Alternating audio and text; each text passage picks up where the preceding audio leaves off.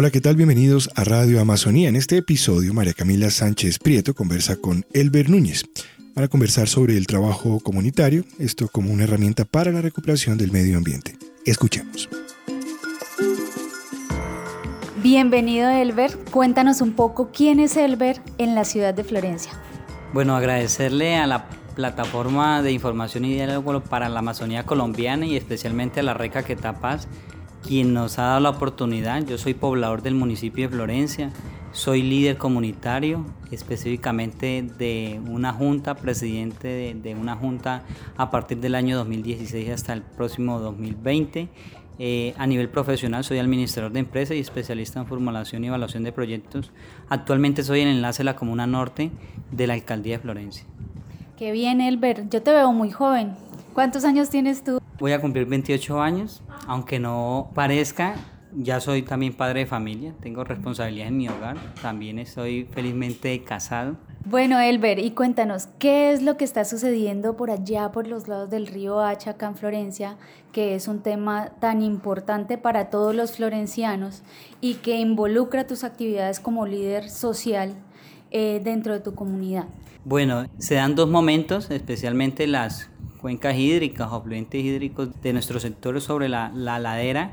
Del lado izquierdo tenemos al río Hacha, que actualmente se está manejando el PONCAS con la Secretaría de Ambiente y adicional por el afluente hídrico del lado a mano derecha tenemos la quebrada La Perdiz, donde nosotros como el barrio Las Acacias ha hecho unas jornadas y se ha empoderado por recuperar y embellecer esa zona de la, la quebrada La Perdí, específicamente entre Gas País, parte baja, y por detrás de el barrio Las Acacias hasta cierta parte del barrio Los Alpes, colindando con el barrio Ventilador y el barrio Bolívar.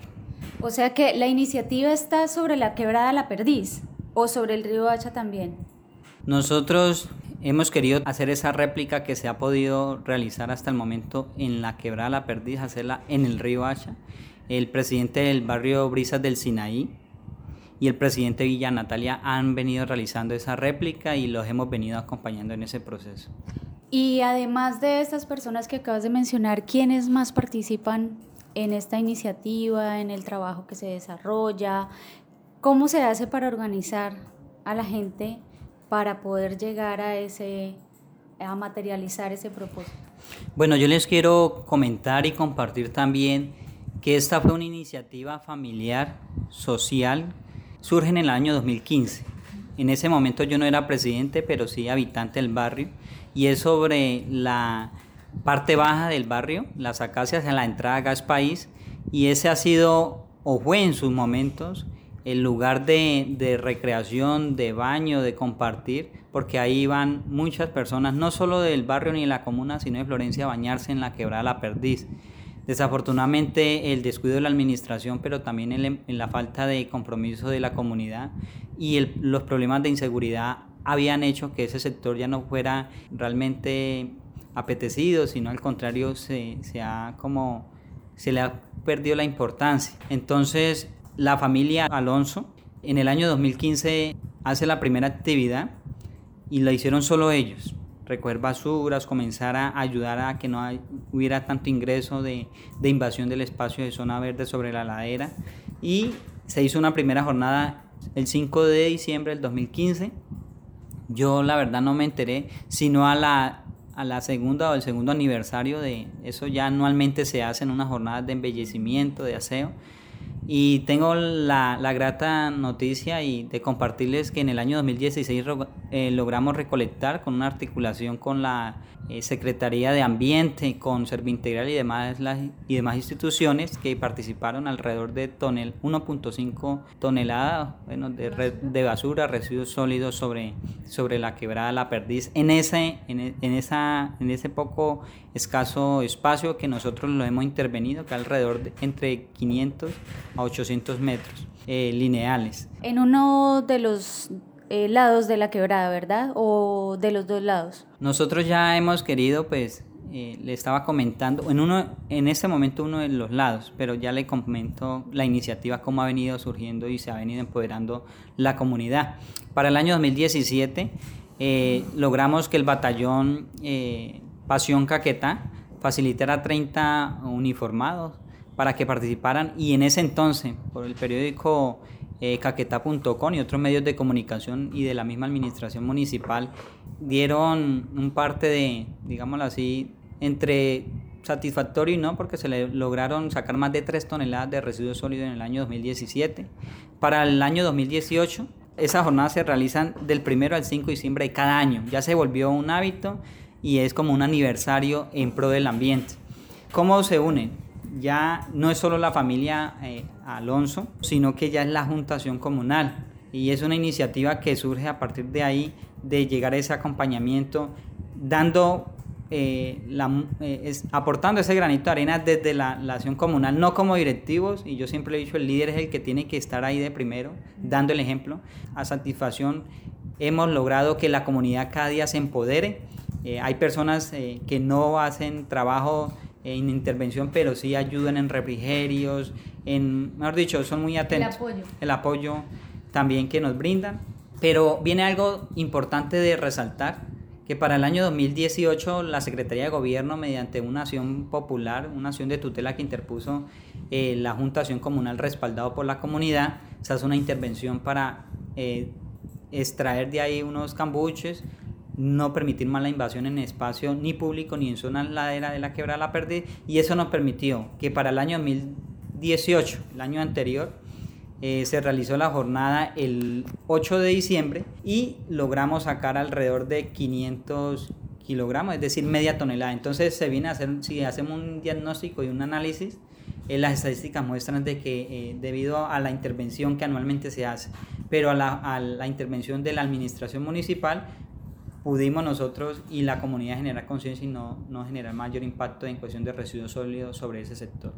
Pues es una iniciativa supremamente interesante de organización de la comunidad y qué bueno que después de tres años de estar haciendo el ejercicio se haya reducido tanto eh, la cantidad de basura recolectada. Eso es un buen indicador de que no solamente se hace una buena labor social de limpieza y adecuación de un espacio público y una zona verde, sino también la conciencia que se está generando en la comunidad para evitar el arrojo de residuos sólidos.